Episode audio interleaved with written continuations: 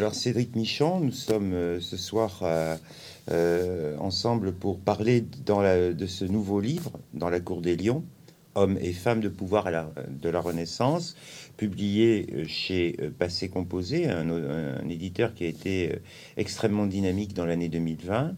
Alors, est-ce que tu peux nous préciser un petit peu le titre, nous expliciter ce titre, Dans la cour des lions De quoi, de qui s'agit-il? Alors en fait, il s'agit de deux catégories de lions. On va dire les premiers lions, ce sont les, les princes qui se retrouvent euh, en quelques années, euh, tous ensemble, sur les principaux trônes euh, d'Europe. Donc par ordre d'entrée en scène Henri VIII en 1509 en Angleterre, ensuite François Ier en France en 1515, puis Charles de Gand qui devient Charles Ier d'Espagne, puis Charles Quint en 1519 et Soliman le Magnifique en 1520. La particularité de ces quatre princes, c'est qu'ils sont assez jeunes et que chacun d'entre eux succède à des souverains qui sont relativement âgés et donc ils apportent une forme euh, d'élan, de dynamisme et ils ont également euh, ce point commun d'être tous des souverains légitimes. C'est-à-dire qu'il n'y a pas de contestation sur leur euh, héritage. Ils succèdent naturellement et sans histoire à leurs prédécesseurs, euh, même si leur prédécesseur n'est pas toujours leur père. hein. C'est le cas de, de- de François Ier qui succède à son beau-père et c'est le cas de Charles Ier d'Espagne.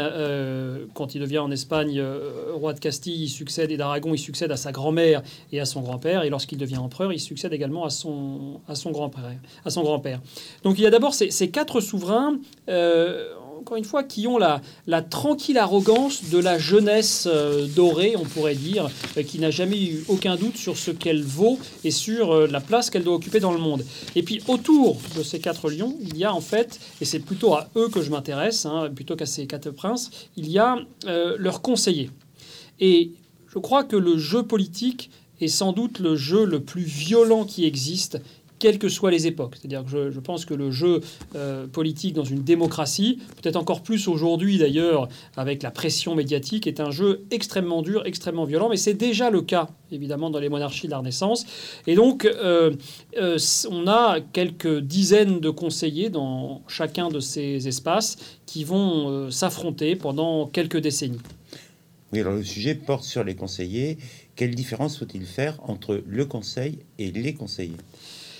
Alors, euh, je pense qu'on peut dire qu'il a toujours existé quelque chose comme des conseillers depuis qu'il existe quelque chose comme un prince. C'est-à-dire que sans doute que dans les tribus de Néandertal, euh, le, chef de la tribu était conseillé euh, par certains des membres de la tribu. En revanche, le conseil comme institution euh, apparaît à un moment précis. Et ce moment précis, c'est le moment dont traite euh, mon livre. C'est-à-dire que c'est euh, très souvent des, des années, hein, le Consejo d'Estado dans la décennie 1520, euh, le Privy Council en Angleterre en 1540. En Écosse en 1545, en France en 1563, euh, le Radvanstadt ou euh, les États, les, les conseils dans les, dans les Pays-Bas, tout ça apparaît entre, encore une fois, 1520 et 1560. Il y a une institutionnalisation du Conseil. Et donc on passe progressivement, pendant la période qui est traitée dans mon livre, d'un entourage de conseillers très informel à une institution, l'institution du euh, Conseil. Et donc ça, c'est une, évolution, je dirais, qui est euh, très euh, révélatrice des mutations de l'État à cette époque-là, de l'affirmation de l'État, de l'affirmation d'une forme d'autonomie de l'État, de la mise en place également d'un appareil. Et tout ça est, me semble-t-il, particulièrement intéressant à étudier dans le cadre du Conseil et des conseillers qui peuplent ce Conseil, parce que le Conseil est la seule institution qui permet d'étudier les deux dynamiques à l'œuvre, qui sont la dynamique personnelle du pouvoir personnel du pouvoir euh, du prince, et puis la dynamique plus administrative euh, qu'on observe également dans les parlements, dans les chancelleries, dans les chambres des comptes, etc. Alors, euh, dans les années 1520-1530, on est d'accord. Est-ce que néanmoins, il y a des différences entre les États Euh, Est-ce que tu as réussi à dégager des différences euh, de fonctionnement? Alors, évidemment, la, question est très, très importante et je dirais que avant d'y répondre, je, je un petit commentaire à ce que je viens de dire, à savoir que lorsqu'une institution est créée, lorsqu'elle apparaît ça, à un moment donné, comme le Conseil des finances en France, euh, le Consejo de Estado dont je parlais il y a quelques instants, évidemment qu'elle n'est pas créée, cette institution, ex nihilo, comme s'il n'existait rien auparavant. généralement, la création euh, d'une institution nouvelle formalise une réalité qui existait déjà dans la pratique, mais qui n'existait pas euh, dans les textes.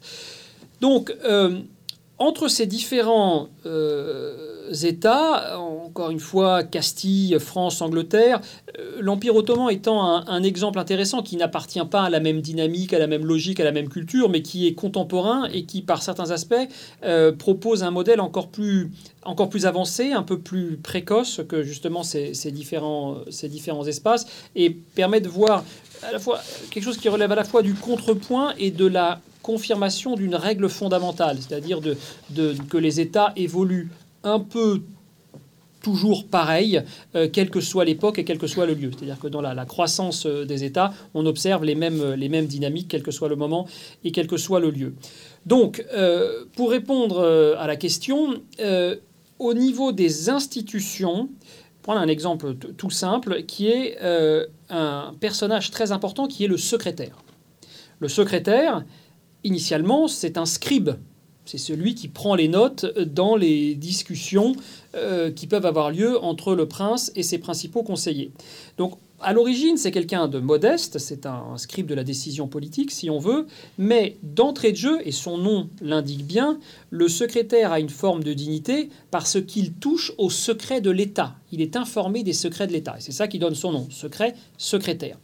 Donc si je prends l'exemple du secrétaire, par exemple, eh on peut observer un rôle politique important des secrétaires dans l'Espagne, par exemple, euh, des premières années du XVIe siècle.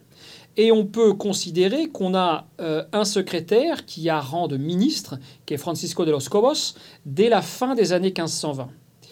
Euh, on n'a pas l'équivalent en France, c'est-à-dire que les secrétaires existent, ils sont des éléments importants de la machinerie de l'État central, mais ils n'ont absolument pas le rang de ministre.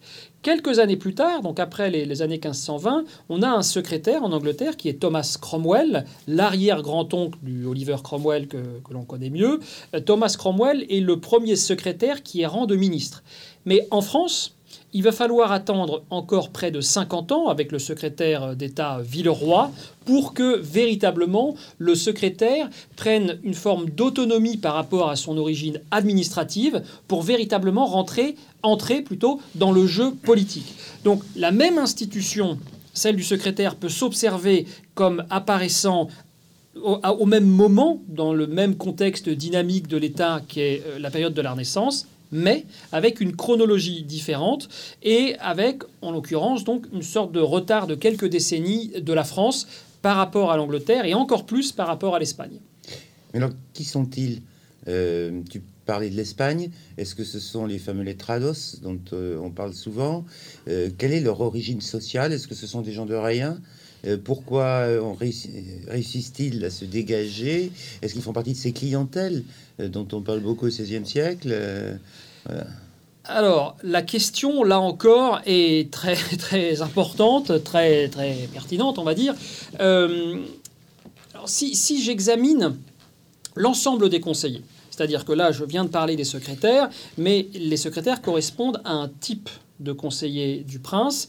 Et je dirais qu'il y a au moins deux types de conseillers du prince dans l'Europe de la Renaissance. Et pour comprendre ces deux types, il faut retourner à je dirais, brosser en, quelques phrases, hein, je te rassure, l'histoire de l'État euh, en, France, mais euh, en France, et c'est valable pour l'Angleterre, l'Espagne, etc., on va dire entre la fin du premier millénaire et l'époque euh, qui nous intéresse. Mais ces grandes étapes que je vais évoquer sont des grandes étapes qui, je pense, sont, valables pour tous les États, quel que soit le lieu et quel que soit le moment.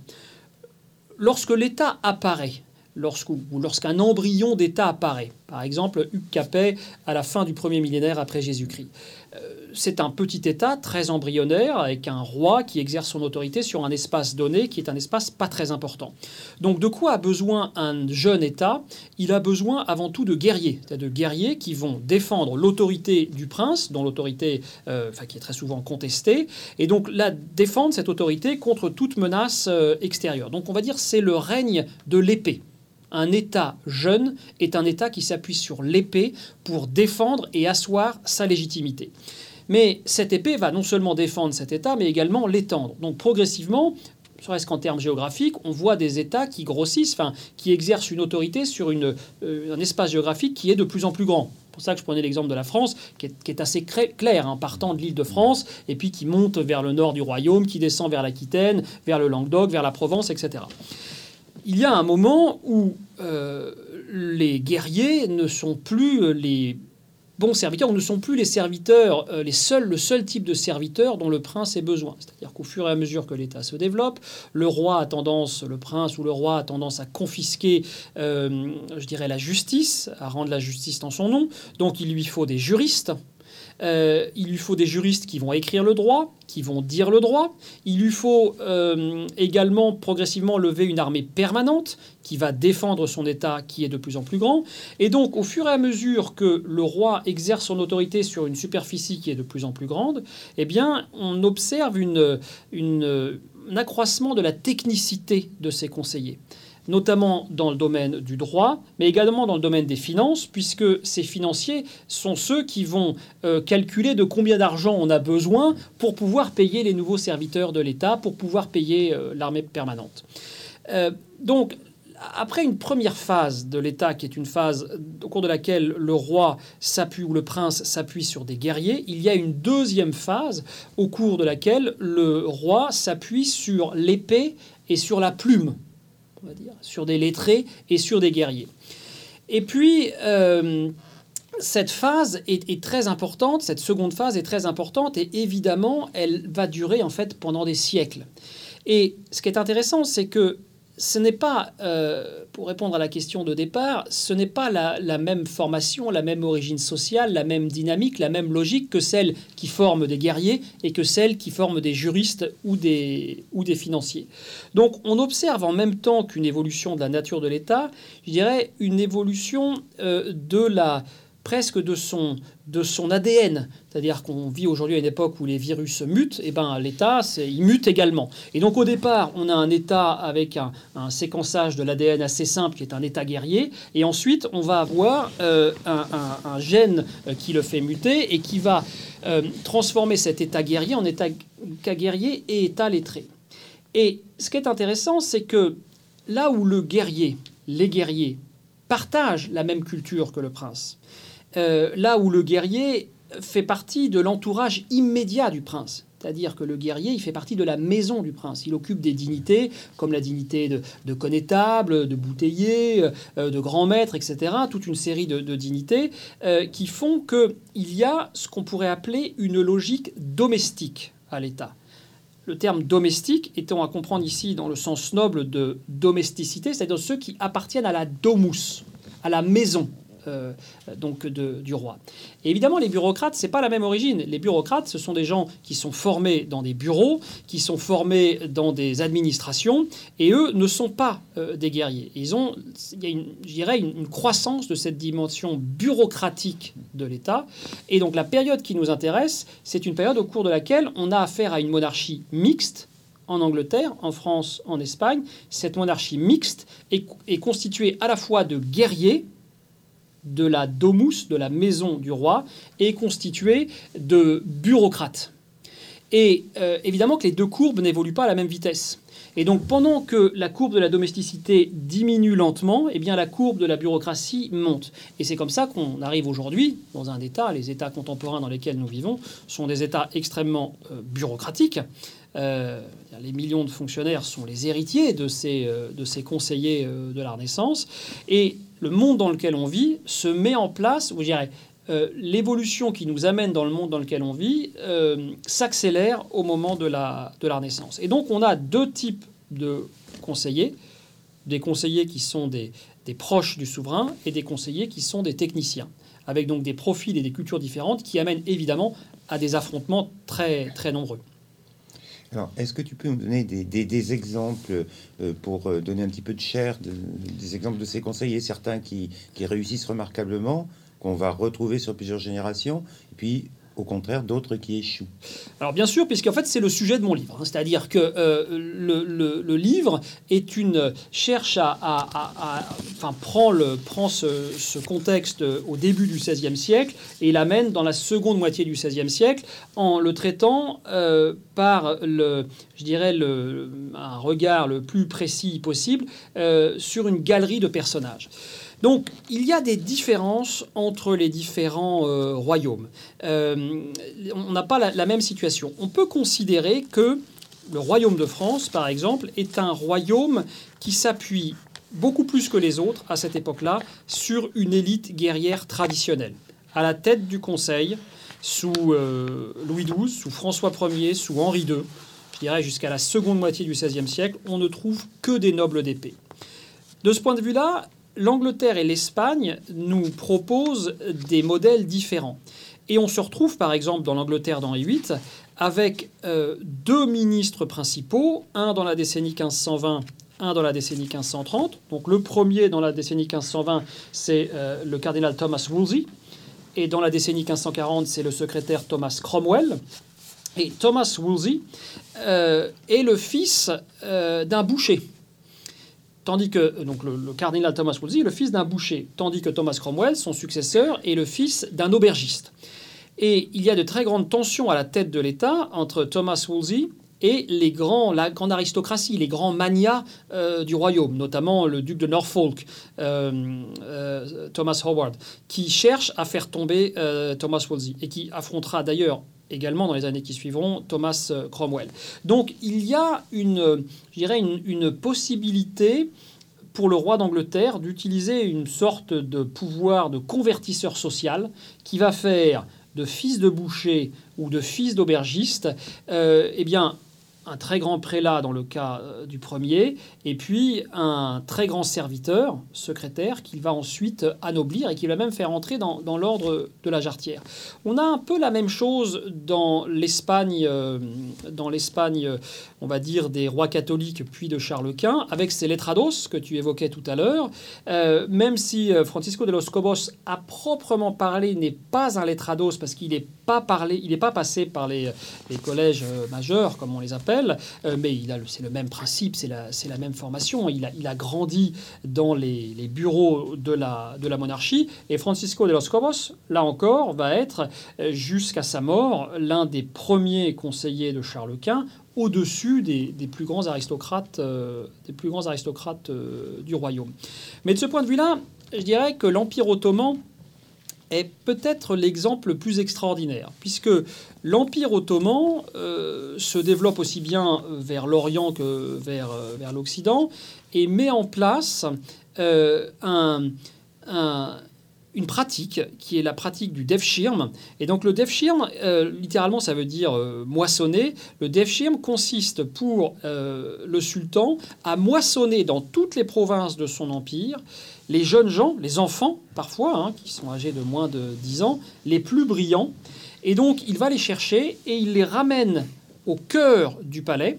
Et c'est le cas d'Ibrahim Pacha. Ibrahim Pacha, qui va être le grand vizir de Soliman le Magnifique euh, dans la seconde moitié de la décennie 1520 jusqu'à son assassinat euh, en 1536, Ibrahim Pacha est le fils d'un pauvre pêcheur euh, d'Épire, si vous voulez, aux marges de la Macédoine et de l'Albanie d'aujourd'hui, pour faire simple. Il est donc moissonné par les troupes du sultan, réduit en esclavage, donc il devient esclave, et il est formé avec une formation exceptionnelle dans, le, palais du, sultan. Et euh, en gros, si vous voulez, pour, comprendre ce qu'on exige de, des élites ottomanes, hein, qui encore une fois sont des élites qui ne sont pas forcément musulmanes au départ, mais qui sont formées dans les, palais de. Enfin, qui sont même très souvent pas musulmanes au départ, eh bien, euh, il faudrait imaginer, Ibrahim Pacha, ce serait l'équivalent euh, d'un grand serviteur de l'État qui serait énarque, qui serait passé par les commandos marines et qui serait agrégé de l'aide classique. C'est ça, si vous voulez, la formation d'Ibrahim Pacha. Et donc cet ancien esclave va euh, atteindre les sommets de l'État et seconder Soliman le Magnifique pendant une dizaine d'années. Jusqu'à son assassinat en 1536, qui est une, là encore la version la plus brutale de quelque chose qu'on va retrouver pour quasiment tous ces grands serviteurs, euh, tous ces grands favoris, conseillers, etc., qui sont l'objet de mon livre, qui est à un moment ou à un autre la disgrâce. La disgrâce qui est une manière pour le prince d'éviter tout malentendu sur euh, qui a le pouvoir. Et c'est une, là encore, c'est une règle d'or, euh, je dirais, de, de l'analyse du jeu politique, si ce n'est du jeu politique lui-même, qui consiste à toujours essayer de savoir qui a le pouvoir. C'est la recherche de l'éminence grise. Alors bien sûr, il y a des souverains qui, dans l'histoire de l'humanité, ont, travaillé avec euh, des éminences grises, mais euh, sans doute qu'il y a eu beaucoup moins qu'on a pu l'écrire euh, de souverains qui ne gouvernaient pas que de souverains qui gouvernaient. Et donc il y a euh, c'est pas parce que les gens se trompent que dans leur analyse que ça peut pas nuire à l'État. Il y a toujours un risque, et je dirais quel que soit le niveau de responsabilité. Hein. Ça peut être au niveau d'une PME de 20 personnes, euh, ou ça peut être au niveau euh, du Premier ministre anglais ou du patron du multinational. Il y a toujours un risque lorsque le, celui qui est au sommet de la pyramide s'appuie en particulier sur quelqu'un, de considérer que c'est ce quelqu'un qui a véritablement le pouvoir. Et euh, Ibrahim Pacha est sans doute exécuté pour cette raison-là. C'est-à-dire qu'il a une part de responsabilité dans son exécution. C'est-à-dire qu'à partir du milieu des années 1530, il a une forme d'arrogance dans la présentation du pouvoir qui est le sien et qui pourrait laisser entendre qu'il euh, est plus puissant que le sultan. Et c'est peut-être la raison pour laquelle le sultan a voulu euh, coupé court à tout malentendu et il a fait étrangler euh, par euh, ses gardes dans sa chambre un, jour de, un jour de 1536. Mais en dehors d'Ibrahim Pacha en 1536, on a euh, des versions, je dirais, à peine moins violentes, comme celle de Thomas Howard, qui est un des grands conseillers d'Henri VIII. Alors lui, ceci dit, il aurait dû être exécuté, mais Henri VIII meurt avant l'exécution. C'est sans doute ça qui l'a sauvé. Mais vous avez des versions brutales pas sanguinaire mais brutal. C'est le cas du connétable de Montmorency, qui, euh, au mois de juin 1541, est disgracié. Ça veut dire que le roi le chasse de sa cour, François Ier le chasse de sa cour, et Anne de Montmorency, hein, Anne étant un prénom masculin et féminin à l'époque, Anne de Montmorency, le connétable de France, quitte la cour de France et n'y remettra pas les pieds jusqu'à la mort de François Ier au printemps 1547.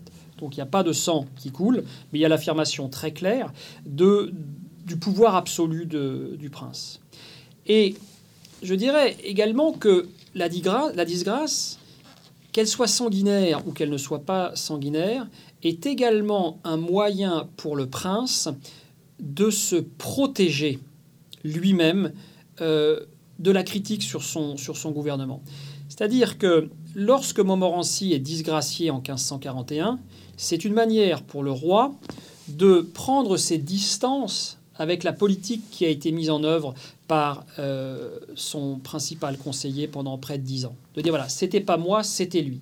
Donc, euh, dans, cette, euh, dans ce contexte-là, le principal conseiller disgracié a une fonction de fusible. C'est lui qui saute pour le prince. Et de ce point de vue-là, si on regarde, là encore, notre monde d'aujourd'hui, je, enfin, je pense à la France et à la constitution de la Ve République, on comprend bien que le général de Gaulle, qui était un homme profondément, euh, euh, je dirais, euh, pénétré d'histoire de France, a créé cette espèce de diarchie à la tête de l'État entre un président et un Premier ministre, exactement sur le modèle du roi et de son favori, du roi et de son principal conseiller. Et c'est un peu moins violent. Encore une fois, il n'y a pas, je crois, dans l'histoire de la Ve République, euh, de Premier ministre qui a été exécuté. Mais très clairement, le Premier ministre euh, s'épuise à la tâche, prend tous les coups, et si vous me passez une expression un peu, un langage un peu parlé, une fois qu'il est bien essoré, on en change et on en met un nouveau. Et donc il y a une fonction de fusible ou de paratonnerre, si vous voulez, dans la constitution de la Ve République, qui vient, je pense, directement de l'analyse euh, gaulienne, ou gaulliste, si on veut, euh, de la pratique du pouvoir dans la monarchie d'Ancien Régime, je dirais au moins à partir du XVIe siècle et jusqu'au XVIIIe siècle. C'est le problème de la faveur qui est au cœur de la relation entre le prince et son conseiller. C'est exactement ça. C'est la question de la faveur, et avec là encore très souvent un contresens sur la faveur. C'est-à-dire que euh, euh, qu'est-ce que c'est que la faveur en fait? Qu'est-ce, À quoi correspond la faveur que le roi donne à son familier, à son favori?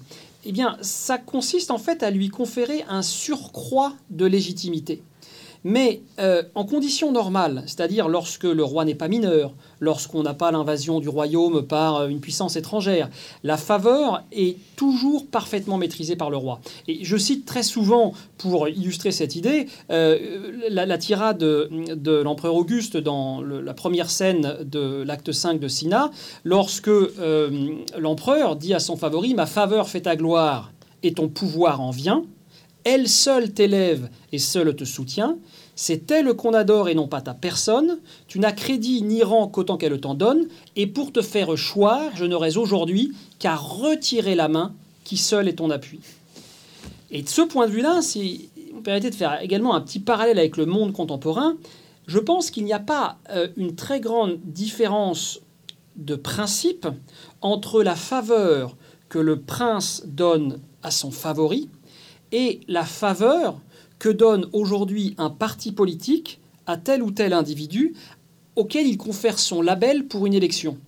Que dans le système politique français, alors je ne suis pas politiste, je ne suis pas sondeur non plus, mais je pense qu'il est assez vraisemblable que l'écrasante majorité des gens votent au moins pour euh, euh, la députation, par exemple, peut-être moins pour euh, la maire, mais au moins pour, pour les, maires, pour la mairie, mais au moins pour la députation, je pense que dans la quasi-totalité des gens, des cas, les gens votent pour un parti.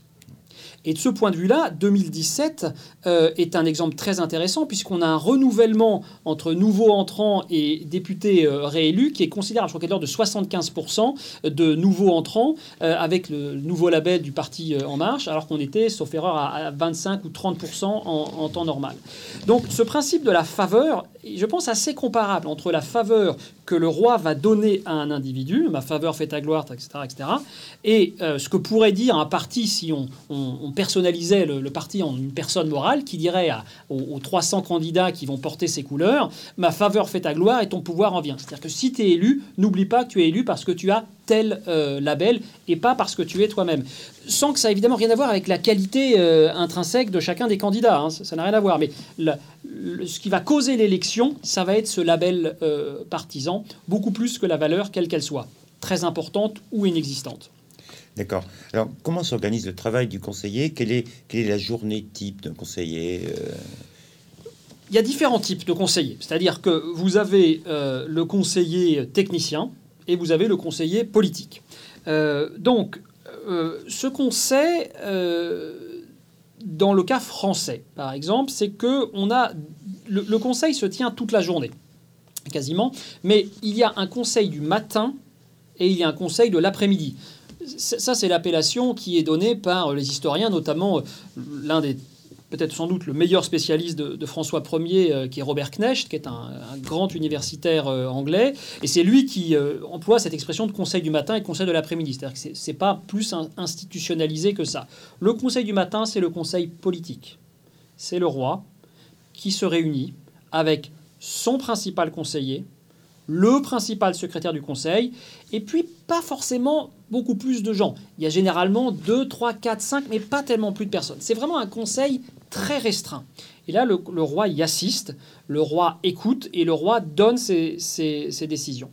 Et puis il y a un deuxième conseil, qui est un conseil de l'après-midi, qui est un conseil beaucoup plus technique, où le chancelier est là, D'ailleurs, conseil qui est très souvent co-présidé par le principal conseiller et le chancelier, et qui va traiter des affaires administratives, de telle réforme, de telle ordonnance, euh, de tel euh, accord commercial avec euh, l'Angleterre, de tel procès entre des marchands français et puis le roi du Portugal pour des histoires de, corsaires au large des côtes françaises ou, ou, portugaises, etc.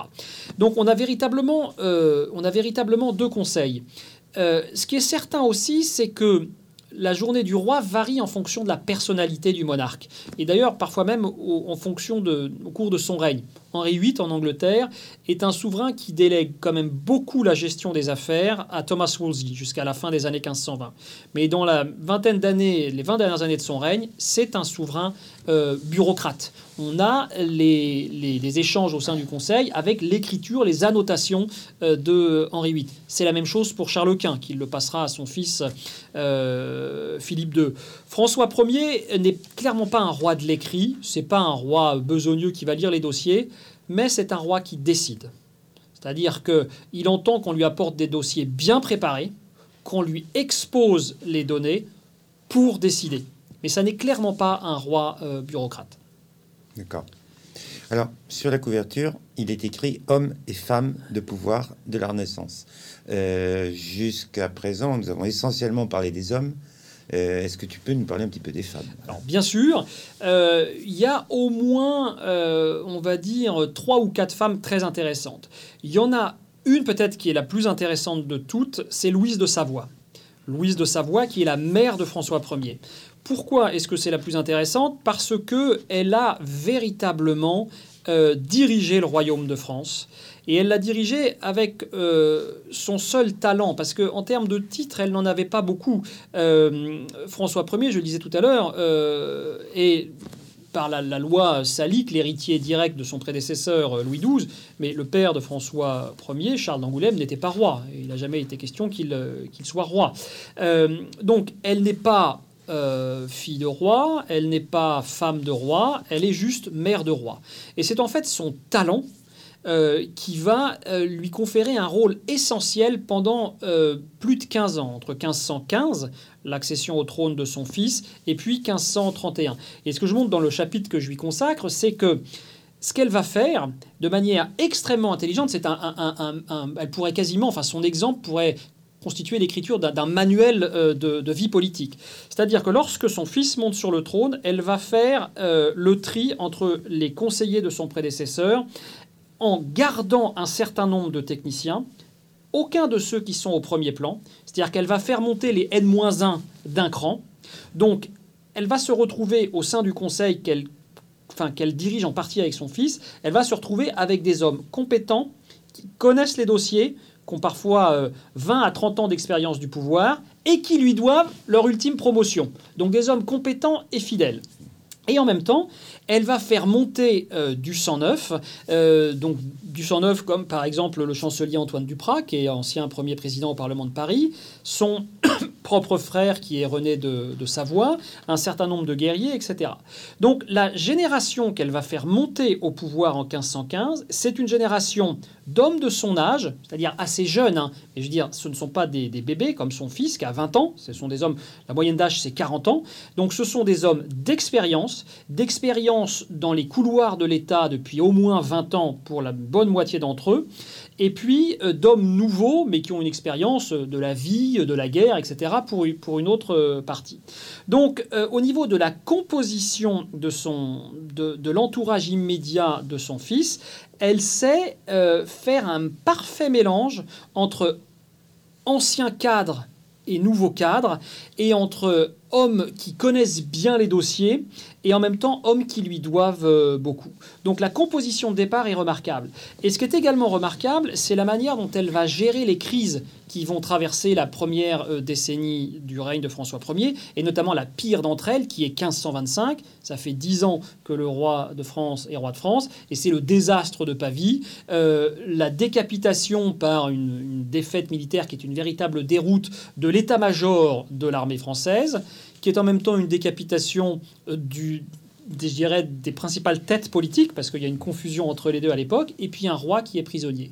Et elle va très intelligemment jouer, alors qu'à l'époque elle est régente, elle a été nommée par son fils régente, très intelligemment jouer euh, entre, euh, je dirais, pour diviser tous ceux qui vont essayer de profiter de l'affaiblissement temporaire du pouvoir royal pour pousser leurs pions, qui sont les membres du Parlement de Paris, voudraient jouer un rôle politique plus important, et qui sont quelques princes du sang qui aimeraient bien également avoir des dignités plus importantes que celles, euh, que qu'ils ont. Et elle va réussir à un peu les dresser les uns contre les autres, à, je dirais, à, à mélanger la, la, la fausse euh, bonhomie et la menace euh, très claire, qui fait que tout le monde va rentrer là encore, je vais employer une expression un peu triviale, mais va rentrer à la niche, c'est-à-dire qu'elle va les, renvoyer chez eux, et donc elle va pouvoir rendre à son fils, lorsqu'il reviendra de sa captivité en Espagne, un État euh, et une autorité monarchique qui n'est pas, pas contestée. Donc c'est elle, je dirais, la, la, plus intéressante. Il y en a une autre qui est très intéressante, c'est euh, l'ancienne maîtresse euh, Roxelane qui devient femme de Soliman le Magnifique et qui elle aussi a une intelligence politique tout à fait remarquable. Euh, c'est peut-être elle qui est aussi à l'origine de l'exécution d'Ibrahim Pacha, c'est-à-dire qui a su instrumentaliser ses propres maladresses pour instiller dans l'esprit de Soliman le Magnifique l'idée que, euh, qui était justifiée, encore une fois, que Ibrahim pouvait gêner son, autorité en, se prétendant aussi puissant que le sultan, et qui va être à l'origine d'une... Euh, d'une institution très intéressante dans l'Empire ottoman, euh, je dirais à partir de la fin du XVIe siècle, qui est la validée sultane, c'est-à-dire la mère du sultan, et qui va être une espèce de, de pôle d'équilibre dans les successions euh, des sultans ottomans pendant, pendant plus d'un siècle, avec donc un, rôle politique euh, nouveau, puisque euh, généralement, dans la, pratique, on va dire, de, l'Empire ottoman du 1er siècle, on considérait qu'on avait une favorite, un enfant, et dès que la favorite avait un enfant, elle quittait le harem pour éviter précisément cette prise d'influence.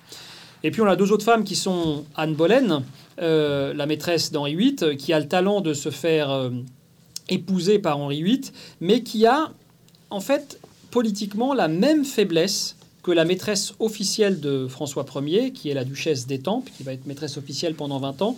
Mais ces deux femmes sont clairement très intelligentes. Elles ont clairement une intelligence politique tout à fait remarquable. C'est-à-dire que, d'ailleurs, cette intelligence politique nous apparaît lorsque on, a des témoignages contemporains qui visent à les discréditer. Prends un exemple. La duchesse d'Étampes se moque du mariage de Henri, le fils de François Ier, avec Catherine de Médicis, en disant euh, c'est un mariage euh, qui n'a politiquement aucun sens, puisque Catherine de Médicis est la nièce de Clément VII, qui est le pape, et la duchesse d'Étampes dit euh, Clément VII, il est assez âgé, il va pas tarder à mourir.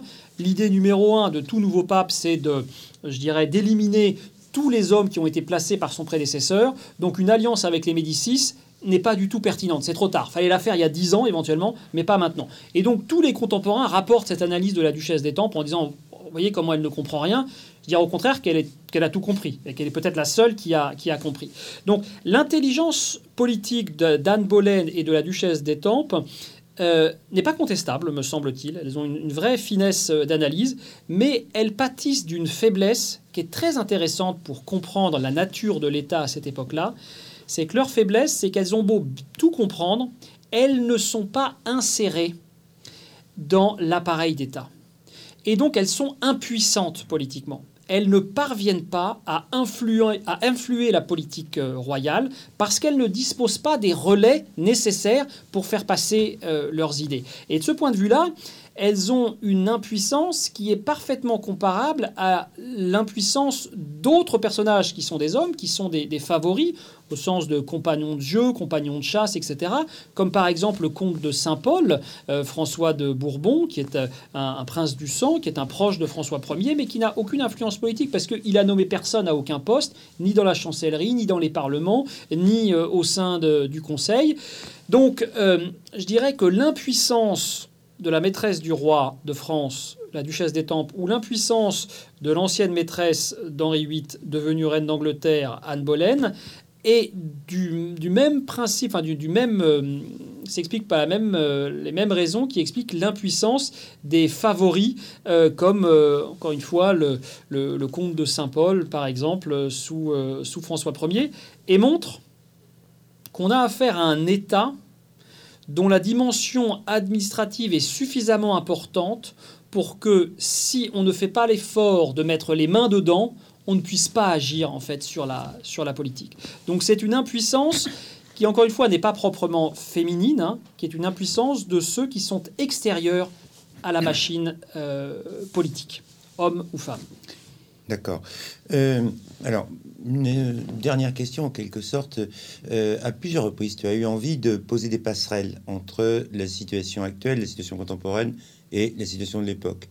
Euh, qu'est-ce qu'un livre comme celui-ci Qu'est-ce que le comportement des, princes et des conseillers de l'époque nous apporter en termes de lecture du monde contemporain. Est-ce que tu vois des, passerelles des, au niveau de l'interprétation Quels enseignements pour aujourd'hui?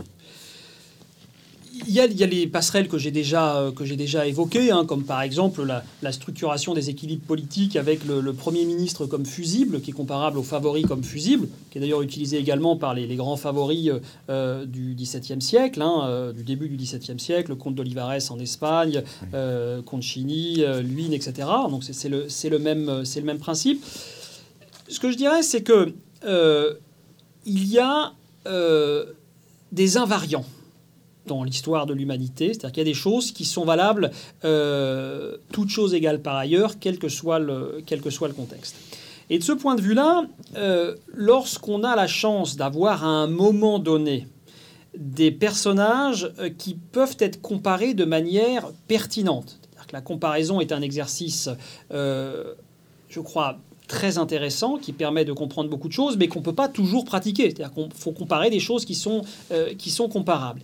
Eh bien, euh, ces quatre princes nous enseignent des choses basiques, je pense, qui sont valables pour toute personne qui est dans une position de euh, pouvoir qu'il soit à la tête d'une grosse boulangerie-pâtisserie, d'une PME de 20 personnes, d'une université, d'un État ou d'une multinationale. La, seule différence qu'il y aura entre ces différents cas, c'est que euh, les dossiers seront plus ou moins compliqués. Mais la différence qu'il y aura également, c'est que plus le dossier est compliqué, si on est à la tête d'une multinationale de 200 000 personnes, on est bien mieux assisté que si on est à la tête d'une PME de 20 personnes. Donc je dirais que chaque euh, problème a sa solution qui va avec.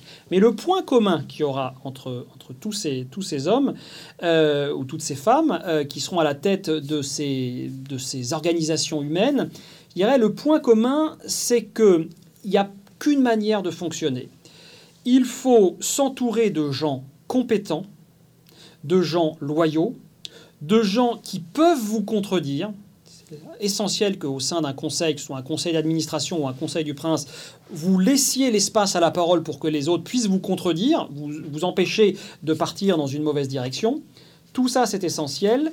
Donc, consultez les gens qui sont compétents, mais ensuite, décidez et décider seul. Et décider seul, c'est pas une apologie, euh, je dirais, euh, de l'autoritarisme. C'est exactement le contraire, ce que je dis.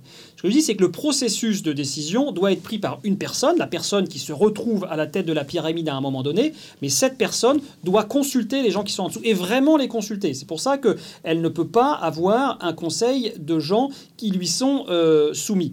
Et dans leur manière de fonctionner, tous prennent bien, bien soin d'avoir des gens qui sont de sensibilités différentes. C'est-à-dire qu'ils ne veulent pas avoir un conseil qui va strictement dans la même sens. Donc, ils écoutent ils considèrent que leur pouvoir tend vers l'absolu. J'espère n'est pas le cas des politiques euh, aujourd'hui, hein. mais euh, ils considèrent ça, mais ils écoutent. Et ensuite, ils décident une fois qu'ils ont eu des exposés contradictoires sur une, telle ou telle décision. Et ce qui est essentiel aussi, et je dirais de manière encore plus générale, c'est le primat du politique sur le technique.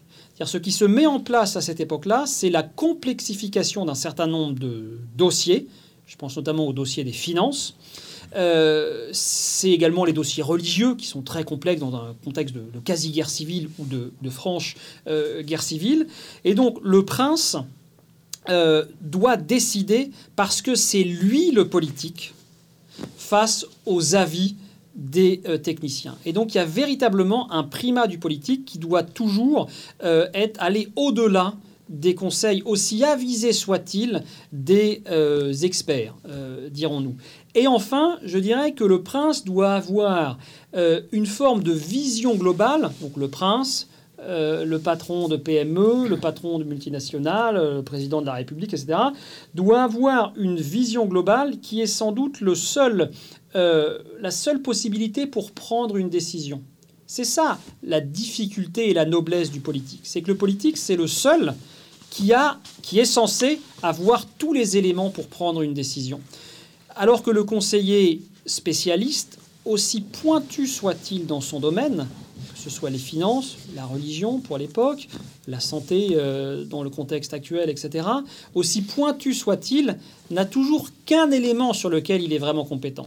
Donc le rôle du politique, c'est de rassembler toutes ces compétences, d'en faire la synthèse et de décider. C'est pour ça que généralement, Regardez Barack Obama, ils arrivent avec les cheveux noirs et ils sortent avec les cheveux blancs. Parce que le travail euh, politique, c'est un travail qui est absolument euh, épuisant. C'est toute la dureté, c'est toute la dignité euh, du, de ce travail, mais c'est évidemment un travail dont on peut pas se, peut pas se passer et qu'il faut faire, je pense, avec beaucoup d'humilité et à leur manière. C'est un peu ce que font ces, ces princes. Pas certain que l'idée essentielle à retenir pour les caractériser soit l'humilité, mais dans leur pratique du pouvoir, pour ceux qui l'ont un peu théorisé, ce qui est le cas de Charles Quint, qui a écrit des, des, des, conseils à son fils Philippe en 1543 à Palamos, que je cite assez abondamment dans mon livre, il y a vraiment une forme d'humilité et de, je dirais, de, de, de conscience de la mission qui euh, est imparti aux hommes et aux femmes qui se retrouvent à la tête, euh, à la tête euh, des États. Et avec cette idée que aussi il faut s'efforcer dans les prises de décision de ne pas être le jouet, enfin d'être maître de soi, au sens où il ne faut pas être le jouet de ses passions, qu'elles soient des passions plutôt positives comme l'enthousiasme ou des passions tristes comme la colère, l'agacement, euh, la jalousie euh, éventuellement, et qu'il y a véritablement une maîtrise de soi essentielle pour être capable, au moment de la prise de décision, de mobiliser les deux éléments essentiels pour prendre la bonne décision, qui sont la raison et une part d'intuition irréductible que euh, qu'on a toujours. C'est-à-dire qu'on ne peut jamais euh, réduire une décision à un tableau Excel. Une décision, c'est un faisceau euh, d'éléments rationnels et une part d'intuition pour dire c'est ça la bonne décision qu'il faut prendre. Et c'est ça que nous enseignent, je dirais, aussi bien ces, ces princes euh, que ces conseillers, que ces principaux conseillers, dont je dresse une série de portraits dans ce, dans ce livre. Bien, mais je suis persuadé que ce dialogue permanent entre le prince et les conseillers, aujourd'hui entre les experts et les politiques, euh, les gens qui nous auront écoutés, euh, ils trouveront plein, plein d'échos dans la situation contemporaine que nous pouvons vivre. Et en tout cas, c'est un très très beau livre dans la cour des lions dont je recommande la lecture euh, euh, à tous ceux qui vont l'acheter. C'est un livre qui se lit extrêmement facilement, qui en plus compare euh, quatre situations politiques différentes et donc il est extrêmement intéressant. donc je ne peux qu'en recommander la lecture. C'est un très très beau livre. Merci beaucoup Michel.